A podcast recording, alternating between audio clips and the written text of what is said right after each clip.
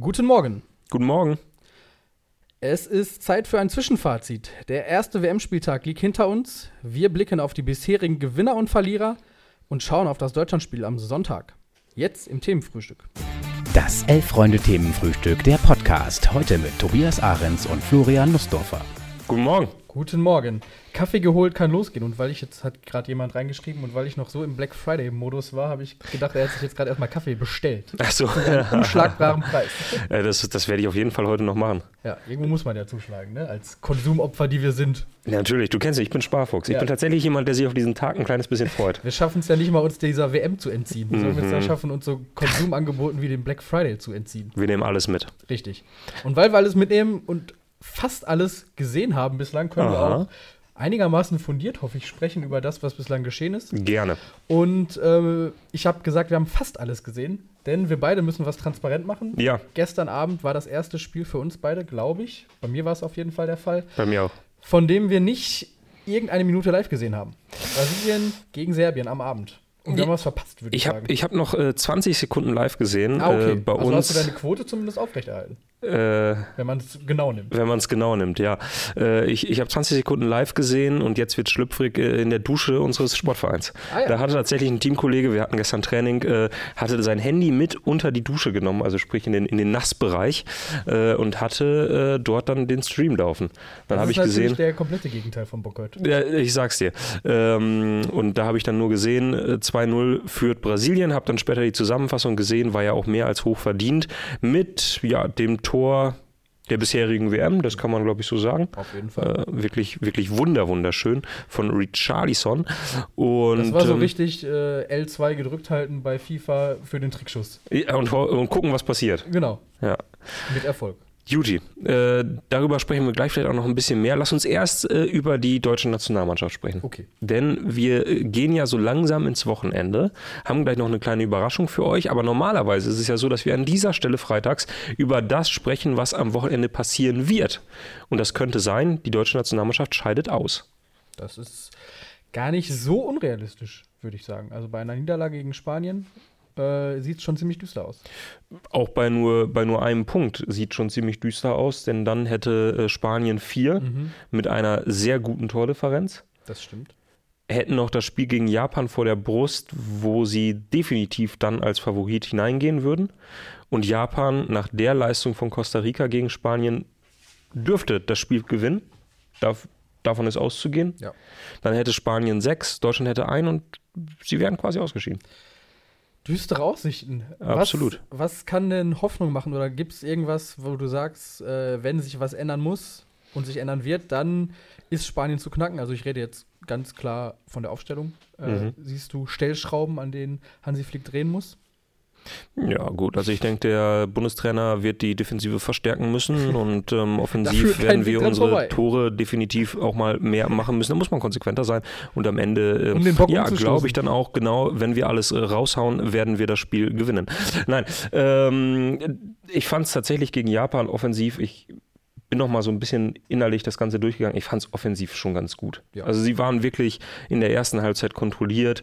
Sie waren auch eigentlich in der zweiten Halbzeit bis zum Gegentor kontrolliert. Hätten natürlich ein Tor mehr machen müssen, aber bei der Qualität, die da vorne rumläuft, mache ich mir dann eigentlich nicht so die Sorgen. Also daran wird es nicht scheitern. Scheitern wird es halt an der Viererkette. Und darüber müssen wir reden. Und Was da kommt auf die Viererkette ja dann au- auch doch noch mal was anderes zu, als ohne die Japaner zu diskreditieren. Ähm, da kommt halt richtig Weltklasse, ne? Da kommt Weltklasse, ja. Also wenn man die Spanier gegen Costa Rica gesehen hat, das hat einem ein bisschen Sorge gemacht. Wie gesagt, Costa Rica, glaube ich, kein Vergleich. Die waren wirklich nicht gut. Aber da wird sich die deutsche Mannschaft dran messen lassen müssen. Und ich frage mich, nimmt man da Leute raus oder vertraut man auf das, was da bisher rumlief? Tja, also, äh, SR sagt es ganz klar. Also für mich ist ganz klar, Schlotterbeck und Süle müssen raus. Die machen denselben Scheiß wie beim BVB. ich meine, man kann ihm jetzt nicht wirklich widersprechen, oder? Wobei Süle zumindest ja beim BVB zuletzt auf rechts, wo er jetzt auch in der Nationalmannschaft gespielt hat, durchaus starke Spiele abgeliefert hat. Mhm. Schlotterbeck aber fehleranfällig, auch gerade in der Nationalmannschaft. Ja, ich sträub mich da so ein bisschen dagegen, jemanden jetzt so niederzumachen. Das hat ja schon Bastian Schweinsteiger getan.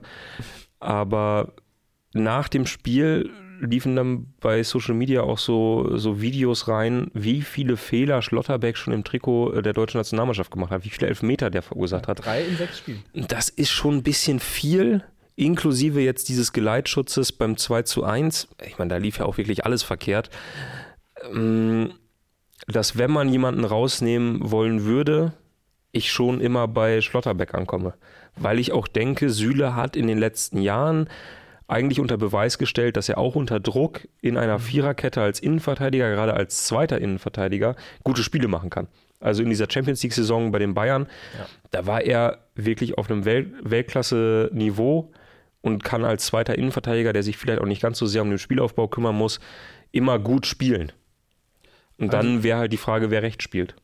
Genau, ich wollte gerade fragen, also wird Süle nach innen ziehen und rechts dann Tilo Kehrer oder was wäre deine Lösung? Ich würde jetzt mal Joshua Kimmich nehmen. Hatte ich auch schon überlegt. Ich würde ihn mal zur Seite nehmen und sagen, Junge, jetzt Im ist wahrsten mal, Sinne des Wortes. Jetzt ist mal gut gewesen. Also ich meine, Max hier aus der Redaktion, der hat ja sowieso schon einen Hals. Aber mir geht es ganz genauso. Der Mann hat gegen Japan mal wieder unter Beweis gestellt, dass er nicht so gut ist, wie er gerne wäre. Und es tut mir leid, ich habe einfach eine Abneigung gegen diesen Spieler. Ich, ich habe da, eine Abneigung ist vielleicht das falsche Wort, aber ich tue mich sehr, sehr schwer mit diesem Spieler. Ja. Weil ich eben immer wieder finde, gerade seine Ausstrahlung passt nicht zu dem, was er am Ende leistet. Und er hat gewisse Qualitäten, das hatte Max ja zum Beispiel auch angesprochen, diesen Chipball. Chipball diesen Chipball, wenn die Mannschaft sowieso schon, also nicht die Mannschaft, sondern wenn die Mannschaft sowieso schon im letzten Drittel ist ja. und man möglicherweise nicht weiß, wie man das jetzt ausspielen soll, dann spielt er immer so einen gewissen Chipball Muss man quer auch sagen, über. Den beherrscht er in Perfektion? Wirklich in Perfektion. Das ist super schwer zu spielen. Er spielt ihn immer so quer rüber. Ähm, das war ja quasi auch dann die Situation, wofür es dann am Ende den Elfmeter gab. Ja. Da spielt er diesen Chipball wirklich fantastisch. Aber für einen defensiven Mittelfeldspieler gehört es dazu, dass man Zweikämpfe gewinnt, dass man Zweikämpfe überhaupt annimmt und dass man da nicht nur rumtrabt. Und das war mir einfach ja, zu viel des Guten. Gerade im Zentrum. Und ich würde behaupten, Chip-Elle kann man auch durchaus als einrückender Rechtsverteidiger spielen. Ja. Also. Ich würde ihn beiseite nehmen und würde sagen, es tut uns, es ist eine ähnliche Philipp Lahm-Diskussion 2014 und auch da gab es dann ja. mal eine Entscheidung irgendwann. Und ich würde ihm einfach sagen, es tut uns leid, aber wir haben da zwei andere Sechser, die das sehr, sehr gut spielen. Gerade wenn du Gündogan hast, brauchst du keinen Kimmich im Spielaufbau, meiner Meinung nach, sondern eher jemanden wie Goretzka. Und dann lässt du die beiden spielen und sagst, Kimmich, wenn du mitspielen willst, hier auf Rechtsverteidigerposition hätten wir einen freien Platz, kannst dich gerne hinstellen. Meine Meinung. Äh, die Meinung von Elute, die gerade reinkommt, ist, Bella Kotschap rein nach dem Asano-Tor ist klar, dass Bochum Spiele gewinnt. ist vielleicht auch ein Ansatzpunkt. Darüber habe ich nicht nachgedacht, aber jetzt ist ja, es vielleicht einleuchtend. muss man Philipp Hofmann auch einfach noch nachnominieren für den Sturm. ja, sicherlich. Um einfach auch mal, auch mal die, diesen Wout Weghorst-Weg zu gehen, einfach auch mal Räume zu machen. Genau. Wichtig. Aber Kimmich auf rechts würde bedeuten, dann Platz im Mittelfeld wird frei für einen Startelf-Einsatz von Leon Goretzka. Ja, fände ich auch gut. Ja, gerade gegen Spanien ist es, glaube ich, wirklich gut, auch physisch noch mehr Präsenz im Zentrum zu haben. Und mhm. die hat Leon Goretzka zweifelsohne, würde ich sagen. Ja. Würdest du offensiv noch was verändern? Ist die Frage, ob äh, Sané bis dahin ja. äh, einsatzfähig ist. Mhm. Ansonsten fand ich es offensiv eigentlich wirklich sehr ordentlich. Also, wir haben ja gesagt, mit der Auswechslung von Thomas Müller ging ziemlich viel verloren. Von daher würde ich ihn im Umkehrschluss wieder spielen lassen. Ich fand Gnabry gut. Ähm, Musiala war in gewissen Szenen Weltklasse. Also ja. mehr als das. Ja. Diese Chance gegen Japan, wenn er den Ball reinmacht, dann ist das das Tor der, der ersten Runde so. Ähm, und über Harvards kann man diskutieren, ob man einen anderen Stürmer haben will, aber ich glaube, gerade in dem Spiel, äh, wo du vielleicht nicht ganz so viele Chancen hast, wo du jetzt nicht ja immer wieder jemanden suchst im Zentrum, ja. sondern vielleicht jemanden brauchst zum Mitspielen, ist Harvards eigentlich eine gute, eine gute Idee. Ansonsten könnte man auch Gnabry nach vorne setzen und Sané spielen lassen, irgendwie sowas. Aber insgesamt offensiv würde ich eigentlich nichts, nichts ändern. Okay. Oder? Nee, sehe ich ähnlich, weil es, wie gesagt, auch gegen Japan ja dann, jetzt sind wir bei Floskeln und Weisheiten, aber es waren dann ja, sind dann ja Kleinigkeiten und Zentimeter, die manchmal fehlen und da kann man ja jetzt keinen persönlichen Vorwurf draus stricken. Nee, nee, wirklich nicht. Ja. Gut. Gut, äh, wir haben jetzt tatsächlich ein Drittel der Gruppenphase geschafft seit gestern Abend. Ne? Man muss ja wirklich auch in Mhm. diesem Kontext der WM mit irgendwie diesen Begriffen hantieren. Wir haben es geschafft, wir sind schon fast durch. Jetzt haben wir schon fast die erste von vier Wochen hinter uns. Und äh, vielleicht Zeit für ein erstes kleines Zwischenfazit. Oh, können wir machen. Deshalb würde ich mit der gerne äh, ein bisschen über die Gewinner und Verlierer der bisherigen Weltmeisterschaft sprechen. Okay, alright. Und starten wir mit den Verlierern oder mit den Gewinnern? Ich würde sagen mit den Verlierern, oder? Ja, lass würfeln. abwechselnd, Verlierer, Gewinner, jeder ein, Äh, jeder drei, oder? jeder drei, aber insgesamt. Ja. Wollen wir erst die Verlierer komplett machen oder erst die Gewinner komplett? Erst die Verlierer komplett. Okay. Wir fangen bei Platz drei der Verlierer an. Okay. Äh, mein Platz 3, der Verlierer bin ich. Beziehungsweise meine, meine ganz persönliche Zeitplanung. Oh, Und damit meine ich, spiele ich natürlich auf die Nachspielzeiten an. Aber die mich persönlich okay. Ganz besonders irgendwie betreffen und mich aus dem Konzept bringen. Ich meine, ich würde jetzt nicht so weit gehen, die langen Nachspielzeiten als irgendwie äh, Verlierer oder die Spielzeit als Verlierer zu sehen, sondern ich finde mich als Fußballfan, der dann gerade Fußball vor dem Fernsehen verfolgt, ich schätze schon auch immer so ab, wie lange so ein Spiel auch insgesamt dauert. Und das waren bislang in meinem Fußballleben eigentlich immer unter zwei Stunden. 15.30 Uhr Spielbeginn heißt, man ist so vor 17.30 Uhr eigentlich durch damit. Mhm. Und das ist jetzt nicht mehr der Fall.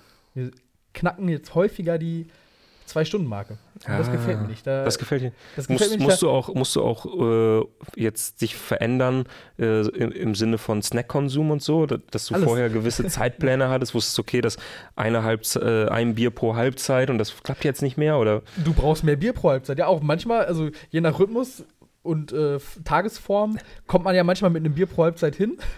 aber jetzt geht das gar nicht Das mehr. geht nicht mehr. Also, vielleicht Verlierer des, dieser Weltmeisterschaft am Ende auch meine Leber. Nein, so weit würde ich nicht gehen. Ich glaube, ich habe bislang wenig Bier getrunken während der Spiele, weil auch das ist ja, gehört dazu, es sind jetzt keine Atmosphären, in denen man die Spiele verfolgt bislang und die Tageszeiten, die Uhrzeiten, das Wetter, es lädt alles nicht zum Biertrinken ein. Mhm, verstehe ich. Ja.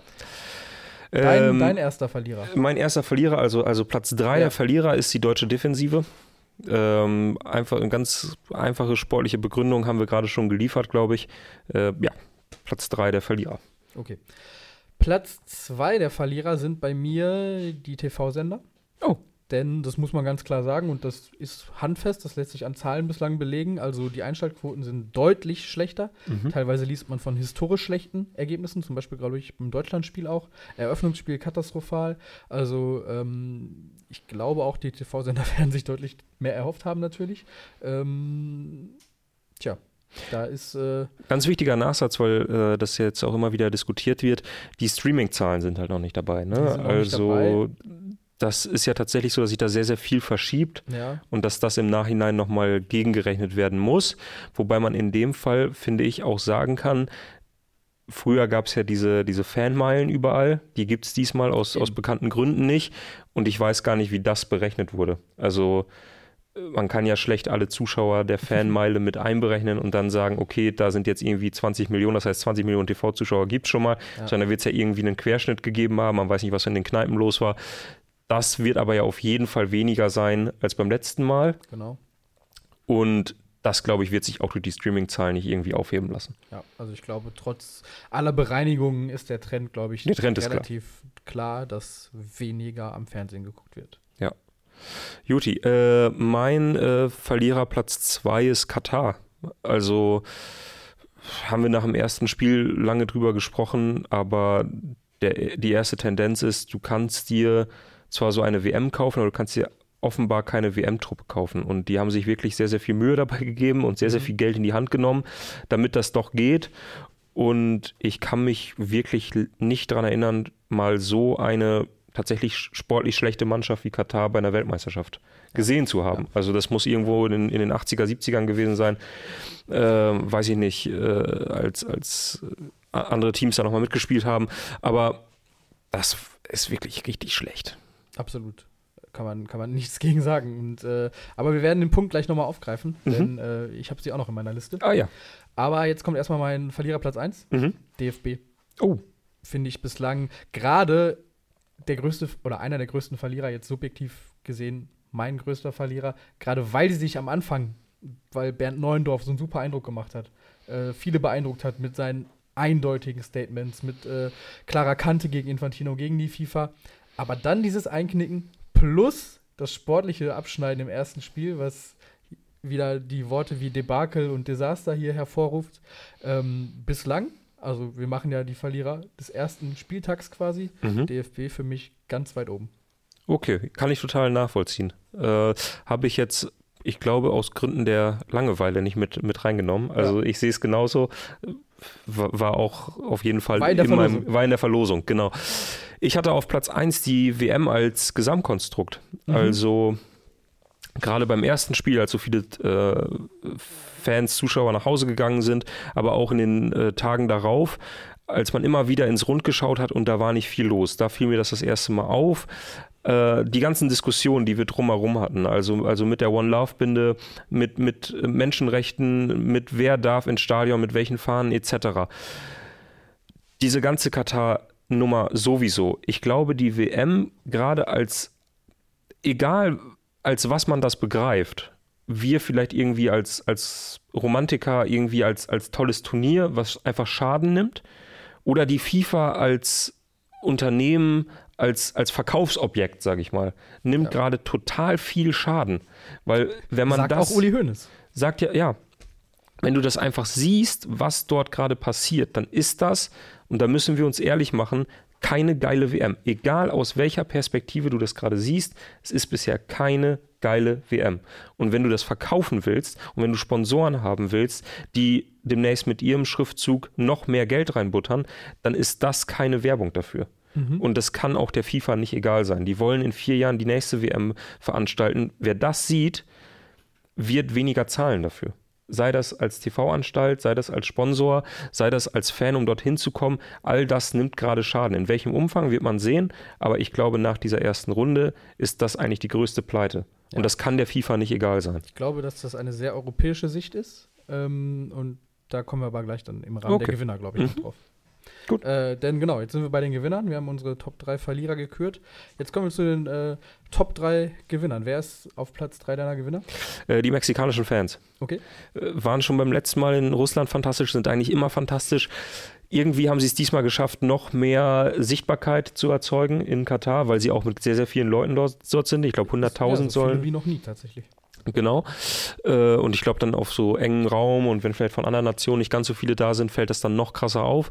Aber gerade dieses Video der mexikanischen Fans, die mit so Plastikpferden, also mit so aufblasbaren Pferden am Körper, ich kann das schlecht beschreiben, sieht aus wie so ein Karnevalskostüm, hinter der berittenen Polizeistaffel der, äh, der Katarer hinterherreiten, das ist wirklich fantastisch. Und ich liebe solche Fanaktionen und ich freue mich, dass das in einem gewissen Grad auch dort möglich ist.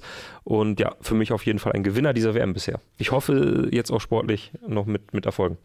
Ja, bei mir ist es ganz ähnlich. Ich habe die englischen Fans auf Platz 3, die, also es ist eine sehr kleine und klar umrissene Mhm. Truppe von Gewinnern. Das sind nämlich äh, eine Handvoll englischer Fans, die auf der Suche nach Bier waren, nicht keins gefunden haben, aber dafür einem Scheich zu Hause waren und das Löwenbaby Ah, ja. Streicheln durften. Und ich glaube, das ist für die auf jeden Fall ein deutlicher Gewinn gewesen. Also ich habe noch nie ein Löwenbaby gestreichelt. Ich würde es gerne mal. Deshalb, äh, ich gönne denen das und ich glaube, für die war das ein Gewinn. Deshalb Okay. ist das mein Platz 3. Okay, finde find ich gut. Äh, Platz zwei bei mir, vielleicht eine steile These, bin ich gespannt, wie andere das sehen. Aber zu den bisherigen Gewinnern zählen für mich die deutschen TV-Experten. Liegt vielleicht auch daran, dass ich wenig von ihnen erwartet habe. Mhm. Aber ich finde, sie machen das insgesamt sehr, sehr gut. Also gerade ARD und ZDF. Auch Bastian Schweinsteiger. Der war Auch ja Bastian auch bei uns immer Ja, also ich meine, wir sehen die ja wirklich kritisch, Ja. oft genug. Und was so gerade Christoph Kramer, Per Mertesacker und Jochen Breyer äh, im Zuge der One Love Binde gemacht haben, fand ich sehr gut, weil es sehr ausgewogen war. Also da kam eine echte Diskussion im TV-Studio zustande. Die haben das einfach anders gesehen und Jochen Breyer hat trotzdem seinen Standpunkt verteidigt und man, da hat sich wirklich was entwickelt, ein Ja. echter Dialog, das fand ich cool. Ähm, Bastian Schweinsteiger hat endlich mal Kritik geübt an der deutschen Mhm. Mannschaft. Das hat mir auch gut gefallen. Ähm, und insgesamt finde ich, Experten sind gut ausgewählt. Bei Magenta Sport ist auch okay. Ähm, ja, also gefällt mir bisher wirklich, wie die, wie die WM begleitet wird. Ein guter Mix aus sportliche Betrachtung, politische Betrachtung, äh, ohne irgendwas abzufeiern. gibt bisher auch aus deutscher Sicht natürlich nicht ganz so viel.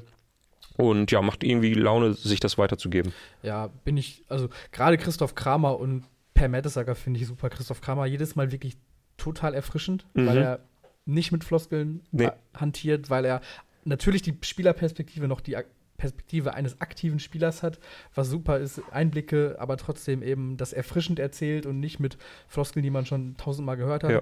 Per Mertesacker finde ich immer so ein bisschen geil, weil er immer so wirkt, als hätte er überhaupt keinen Bock, alleine durch seine tiefstehende Augenbraue, durch seinen Blick, durch weiß, seine Stimme, ist es, und dann redet er auch häufig so druckvoll und äh, das erzeugt bei mir so einen ganz geilen äh, Grantel-Vibe. Ah, ja, so. ja, ja. Ich finde, der ist so ein super Meckerrentner irgendwie. Stimmt. Also gefällt mir sehr gut. Wird hoffentlich noch besser. Irgendwann so Günther Netzer-Style. Ja, wäre wär super, sehe ich ihn, ja. Mein Platz zwei der Gewinner sind die Boykottierer. Oh. Das hängt dann auch so ein bisschen damit zusammen, mit den Verlierern auf Platz zwei bei mir, die TV-Quoten. Denn es ist, muss man so sagen, offenbar ein Erfolg der Boykottierenden für sich. Zum einen, sie haben einen Effekt erzielt Mhm. und zum anderen haben sie einen ganz persönlichen Gewinn. Sie müssen sich wirklich diese ganze Shitshow einfach nicht geben. Und können stattdessen äh, zum Amateurfußball gehen, gehen zum Frauenfußball, unterstützen die Frauen- und Jugendmannschaften ihrer Vereine, gehen zum Dorfplatz um die Ecke und merken da vielleicht gleich gerade noch mal, wie geil auch Fußball sein kann, gerade im Kontrast zu dieser großen, glitzernden FIFA-Shitshow. Ja, se- sehe ich, sehe ich komplett. Gerade hier in Deutschland, du hast ja mir gerade sozusagen ein bisschen vorgeworfen, dass es eine sehr westeuropäische Ansicht wäre, dass die WM gerade äh, Schaden nehmen würde. Ich glaube, der Gewinn der Boykottierer ist tatsächlich auch eine sehr deutsche Sicht. Ja. Ähm, in vielen anderen Ländern sieht das anders auch aus, auch in vielen anderen europäischen Ländern. Mhm. Es gibt ja auch Videos aus England, wo man sich in so, in so, es ist ja quasi so Malls, so Hallen getroffen hat zum Public Viewing. Das sieht einfach genauso aus wie bei der letzten Europameisterschaft. Mhm. Von daher glaube ich, gerade dieser Boykottgedanke, wenn, dann sind die Gewinner in, in Deutschland zu finden, aber Glückwunsch dazu. Äh, genau, und auf meinem äh, Platz 1 äh, tatsächlich niemand. Ich, ich habe noch keinen Gewinner, also, Ah, also noch keinen echten philosophisch. Nein, gar nicht. Es ist, ich ich habe da wirklich länger drüber nachgedacht. Man könnte jetzt irgendwie sagen, die Engländer haben gut gespielt oder die Brasilianer haben gut gespielt oder die Iraner, die äh, haben die Hymne nicht mitgesungen. Aber ich finde, das sind für mich alles noch nicht jetzt so Gewinner, die äh, eines ersten Platzes, ja, würdig wäre jetzt übertrieben, weil ich auch gerade die Iraner mit reingenommen habe, aber ich sehe noch keinen echten Gewinner dieser WM. Bisher ist das alles noch sehr viel Vorgeplänkel, viel abtasten, sage ich mal. Jeder versucht auch gerade mit diesem Turnier zurechtzukommen. Und ich glaube, es braucht mindestens noch eine gute Woche, bis man wirklich sagen kann, das ist ein Gewinner dieser WM. Okay, gut. Ähm, ich möchte jetzt mal dagegenhalten mit Ja. meinem Platz 1 gegen was, was du vorhin gesagt hast, denn ich würde sagen, ein Gewinner dieser bisherigen WM ist Katar. Oh. Und zwar, natürlich müssen wir das Sportliche be beiseite lassen. Mhm. Das ist ganz klar, dass die sich sportlich katastrophal präsentiert haben. Aber heute Morgen noch mal im Radio war bei Radio 1 der Reporter vor Ort zugeschaltet und er sagte, hier haben ganz viele Menschen unglaublich viel Spaß. Äh, er sprach dann vom Spiel von Portugal gegen Ghana, wo äh, Stimmung in der Bude war, wo äh, Fanmassen, wie man sie bei anderen Turnieren auch sieht, äh, im Stadion präsent waren, bunte Bilder. Ähm, wir haben die Superstars, wir haben Cristiano Ronaldo, der im Fokus steht, wir haben Messi äh, bei seinem letzten Turnier, wir haben Neymar, wir haben Mba- Mbappé, äh, alles fantastische Fußballer, die gerade dieses Showgeschäft natürlich beleben, ihnen diesem Showgeschäft mit ihrem Namen, mit ihrem Können was geben und zum Teil bislang eben auch liefern. Und wenn es nur durch Elfmeter-Tore ist, Mhm. aber es gibt die Geschichten, die sie produzieren. Ähm, die Fanfeste teilweise sind überfüllt, müssen geschlossen werden. Also in, vor Ort in Katar, trotz ausbleibendem Bierverkaufs, ist es so, dass da irgendwie eine Stimmung ist. Mhm. Und wie du auch sagst, in England ist Public Viewing as usual. Ne? Also Mhm. da sind in den Malls ist Party. Und ich glaube, dass es in ganz vielen anderen dieser Welt eben auch ist. Und dass es Katar zum einen gelingt, durchaus in vielen Ländern, und das sehen wir auch bei dem Video, was Tim heute Nacht oder gestern Abend noch bei uns hier auf dem Kanal hochgeladen hat.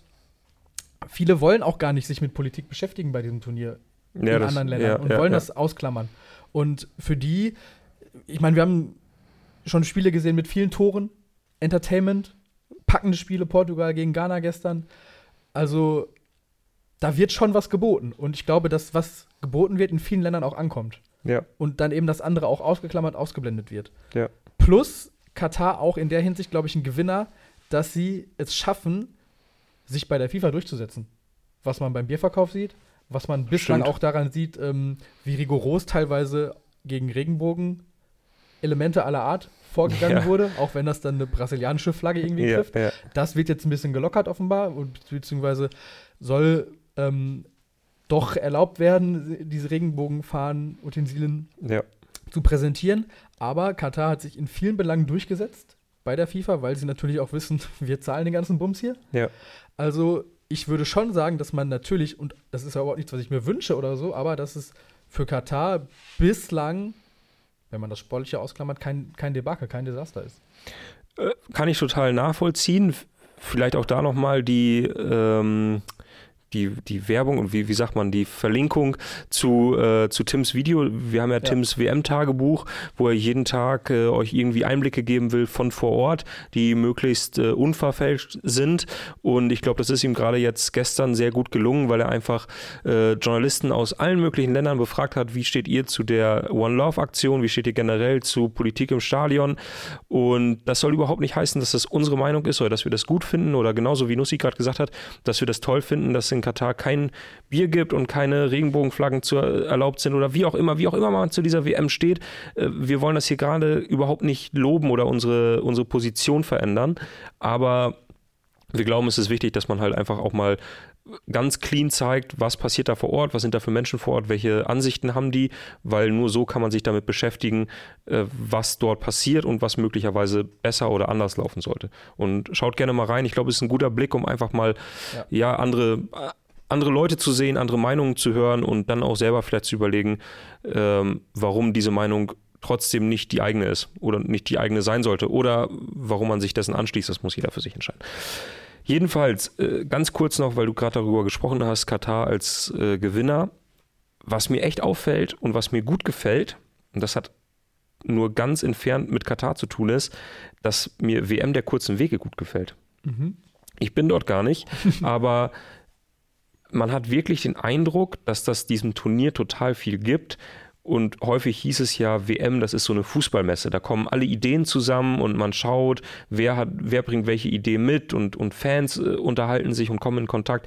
Das ist ein echter Vorteil, wenn eine Weltmeisterschaft auf, auf ganz engem Raum stattfindet, glaube ich. Dass du ganz viele Spieler hast, ähm, die, die, die sichtbar sind, du hast Fans, die sichtbar sind, man kommt sich irgendwie in die Quere, ganz viele Journalisten kommen sich Ja. in die Quere. Das hat ja alles, ist so ein bisschen Stimmung wie bei den Olympischen Spielen, wo das Mhm, alles so an ein einem Ort. Dorf, so, ne? Ja. Genau so, olympisches Dorf. Und ich, natürlich ist das Quatsch. Du, du wirst das nie hinbekommen. Ich glaube, dieser Gedanke ist auch gar nicht möglich. Möchtest du jetzt Liechtenstein, San Marino und Andorra ermutigen, sich auf eine WM-Ausrichtung zu bewerben? Ich fänd's geil. Keine Ahnung, wenn man, wenn man tatsächlich dort die Möglichkeiten hätte, dass man nicht dort extra Stadien bauen müsste, warum nicht? Aber eine Idee wäre es ja zum Beispiel, eine WM nur in London stattfinden zu lassen, wo schon zehn Stadien stehen, die man in einer gewissen Weise ein bisschen aufpoliert und dann könnte man dort eine WM abhalten und dann hat man das plötzlich nur in London Ja, oder Niederlande. oder nur in den Niederlanden. Oh, ja, Eine, WM in Holland, ne? boah, Das wäre so fantastisch. mm, Ich glaube, das wäre die beste WM aller Zeiten. ja, weil Also es gibt so- halt Frikandel, ne? Es gibt Frikandeln, es gibt mit Sicherheit Bier und es sind kurze Wege. Es sind sehr kurze Wege. Egal, wo man ist, auch es gibt Stadien. Ja. Also Man könnte das Emsland vielleicht so als mit reinziehen, so als Co-Ausrichter. als Co-Ausrichter. Drei Gruppenspiele in Meppen. Ich wäre dabei. Ich wäre dabei. Ich würde mich als Ausrichter zur Verfügung stellen. Ich Okay. Ich würde es organisieren. bei, bei Ahrens zu Hause gibt es auch Catering, Absolut, kein Problem. frisch gebackenen Kuchen Ja. und ein äh, bisschen Kaffee. Filterkaffee, den wird, guten. wird verkauft. Ja, gar kein Thema. Kommt alle vorbei. Aber schreibt doch mal in die Kommentare, äh, das würde mich wirklich interessieren. WM-Ausrichter, die es noch nicht gab, wo ihr unbedingt gerne mal äh, eine WM hättet. Oh ja, das würde mich auch interessieren. Darf gerne abstrus sein, äh, darf gerne spleenig sein. Aber gerne auch Gründe nennen, warum Ja, das genau. dort stattfinden sollte. Also Ich zum Beispiel äh, bin, bin großer Verfechter, dass Australien mal eine WM bekommen sollte. Das wäre keine WM der kurzen Wege? Es wäre keine WM der kurzen Wege, aber ich war noch nie in Australien und es wäre meine Chance, doch mal hinzukommen, weil ich dann vielleicht bei der Verlosung hier gewinnen würde und, und losfahren dürfte. Ah, ja. Von daher hoffe ich da immer drauf. Naja, Juti, äh, wir haben ein bisschen über Brasilien geschnackt. Ich glaube, das brauchen wir auch nicht äh, arg ähm, in die Länge ziehen. Gibt es für dich sonst noch einen anderen Favoriten? Wir haben, ja, wir haben ja in den Themen gesagt, Brasilien vielleicht jetzt nach diesem 2-0 der neue WM-Favorit. Gibt es für dich andere Mannschaften, bei denen du sagst, die haben auf jeden Fall bestätigt, dass sie äh, zu den Favoriten zählen?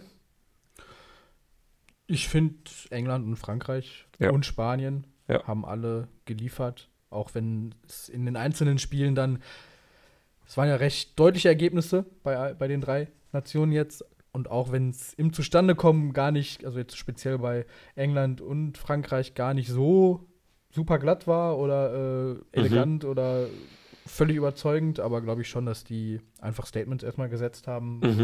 und sich, glaube ich, auch noch weiter eingrooven werden, als jetzt in Gefahr laufen, irgendwie großartig zu patzen. Also ich glaube, die haben sich bislang einfach schon als sehr, sehr gute Mannschaften präsentiert, mit denen man rechnen muss. Oh, mit dem man rechnen muss. Alles Ja. klar. Vielen Dank, Florian Nussdorfer, für Ihre Einschätzung.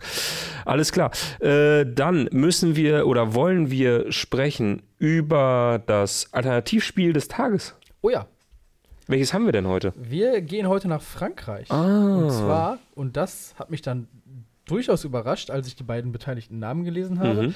Es ist das Spiel von Red Star Paris Mhm. gegen AS Nancy. Mhm. Und AS Nancy ist mir ein Begriff, Ja. weil Schalke 2005, 2006 habe ich dann nochmal nachgeguckt, das genaue Jahr wusste ich nicht mehr. Aber da sind sie im UEFA Cup gegen AS Nancy ausgeschieden. Deshalb AS Nancy für mich immer irgendwie im Kopf als Verein international mal gespielt und Frankreich bestimmt Erstligist. Nee, von wegen. Also gut, dass Red Star Paris nicht in der ersten Liga spielt, ist mir klar. Aber es ist die dritte Liga.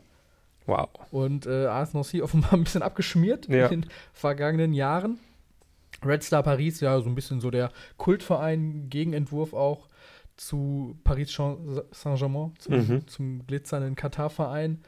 Äh, linker Verein, antikapitalistisch angehaucht. Äh, kann man, glaube ich, gut mal gerne hin. Ja. Äh, also, wenn man jetzt losfährt, ist man vielleicht noch pünktlich da zum Spiel heute.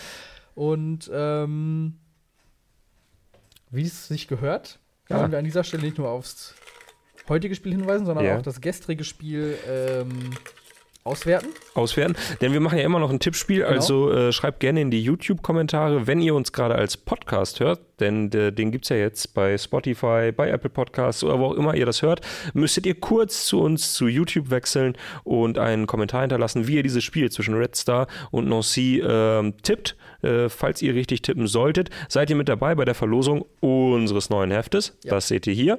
Äh, gestern haben drei Personen das äh, Spiel richtig getippt. Es war auch ein 3 zu 0 Aha. des FC Barcelona gegen Bayern München in der Champions League. Der Frau? Ja. Und äh, ich ziehe den Gewinner und gewonnen hat Daniel. Daniel. Herzlichen Glückwunsch an Daniel. Herzlichen Glückwunsch. Also, ähm, äh, falls es mehrere Leute mit dem Namen Daniel gibt, werden wir das äh, auflösen und klären. Hier geht alles juristisch natürlich mit saubersten Dingen zu. absolut. Da wollen wir uns nichts vorwerfen lassen. Und übrigens, das Glas ist gespült. Das ist, äh, es ist, es ist nicht mehr zu retten, sagen wir es so. Ich würde sogar daraus trinken. So sauber Boah, ist es. hör auf, Aber äh, es, ist, äh, es sieht einfach nicht so schön aus. Naja, Juti. Äh, wir besorgen bis nächste Woche noch Klarspüler und äh, machen das zusammen, äh, weil wir sowieso noch zum Baumarkt fahren müssen, um einen roten Teppich zu besorgen. Oh, Denn Montagabend Montagabend, 19 Uhr. haben wir einen äh, großartigen Termin. Eine Gala. Das kann man so sehen. Die wird live übertragen, wenn ich Ja. das richtig verstanden habe. Äh, Kollege Max Dinkelacker ist da in charge, könnte man sagen. Denn wir haben für unsere neue Chronik, die in den nächsten Tagen an den Kiosk kommen wird, wo wir das komplette Fußballjahr einmal Revue passieren lassen, haben wir äh, eine neue Kategorie erfunden, ins Leben gerufen. Und äh, die heißt Faller und Floor. Das ist unser großer Preis, äh, quasi parallel zum Ballon d'Or, wo wir ja die größten Gewinner des vergangenen Kalenderjahres küren. Das natürlich in den altbekannten Kategorien wie Trainer des Jahres, Spieler des Jahres, äh, Spiel des Jahres. Eckball des Jahres, Ergebnis des Jahres, aber auch in so, ja, ich sag mal, splenigeren Kategorien wie Podcast des Jahres oder Twitter-Star. des Twitter-Star des Jahres. Genau. Äh, Das hässlichste Trikot des Jahres haben wir auch gekürt. Und äh, natürlich sollen alle Gewinner nun auch nicht nur äh, auf dem Papier gewonnen haben, sondern auch eben entsprechend geehrt werden. Ja. Und das machen wir in einem großen Galaabend beim Fall und Flor. Montagabend ist es soweit. Ihr dürft euch freuen auf viele großartige Gäste, auf rasante Unterhaltung. Auf schöne Videos, äh, auf äh, Tränen vielleicht auch. Vielleicht auch auf Leute, die mehr erwartet haben, äh, zu uns eingeladen wurden und nichts bekommen, wer weiß. Und äh, all das seht ihr. Emotionen, nur moderiert von besseren Moderatoren als Thomas Gottschalk und äh, zu Gutenberg. Was? Er moderiert den Jahresrückblick dieses Jahr. Ich bitte dich, Nussi, man kann Thomas Gottschalk nicht überbieten. Aber naja, gut. Ähm, genau, das gibt's am Montagabend bei uns. Schaltet gerne ein. Genau, und in den nächsten Tagen werden wir auch äh, über unsere Kanäle die Nominierten verkünden, dass ihr schon mal ein bisschen angefüttert werdet, wisst, äh, mit wem ihr es unter Umständen zu tun bekommt. Und wer dann die Preise abräumt, seht ihr am Montag. Genau. Und ihr fragt euch jetzt vielleicht, wie kann es denn sein, dass ihr in den nächsten Tagen noch auf die ganzen Kategorien eingehen wollt, wenn doch schon am Montag das Ganze stattfindet und ihr eigentlich nur noch am Montag das Themenfrühstück stattfindet? Da die gute Nachricht für euch, die WM ist tatsächlich spannend oder zumindest können, kann man darüber berichten. Es liefert auf jeden Fall genug Stoff zum drüber reden, sagen wir es so. Sagen wir es so. Und äh, deswegen haben wir uns entschieden, einen äh, Themenfrühstücksbrennpunkt zu senden, nämlich am Samstag und Sonntagmorgen. Wenn ihr mögt, schaltet einfach gerne ein, dann sitzen wir und unsere Kollegen auf diesem Sofa und sprechen über die Weltmeisterschaft, über Alternativspiele oder was auch immer uns bewegt. Und genau, das alles wie gewohnt 10.30 Uhr bei YouTube und kurz danach als Ja, Podcast. Da geht vielleicht für einige, die uns nicht als Studenten erf- verfolgen, ein Traum in Erfüllung, dass sie, dass sie uns einfach aus dem Bett heraus verfolgen können. Hm, nicht bei euch im Schlafzimmer. Büro. Bei euch im Schlafzimmer das Themenfrühstück. Wir- wenn wir das uns- nichts ist. Wir sehen uns morgen früh in euren Schlafzimmern. In diesem Sinne, macht's gut. Ciao. Bis morgen. Ciao, ciao.